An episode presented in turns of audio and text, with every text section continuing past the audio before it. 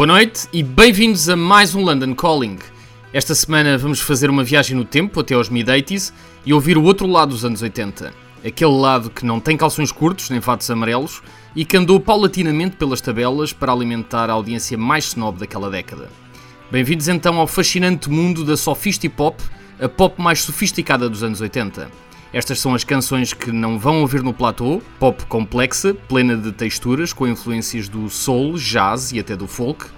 Vamos ter os mais óbvios de Blue Nile, Quem, Echo and the Bunnyman e Roxy Music. Ah, mas também teremos algumas surpresas lá pelo meio.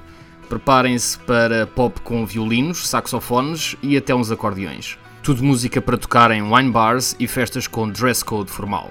Vamos então ao melhor da Sophisti Pop.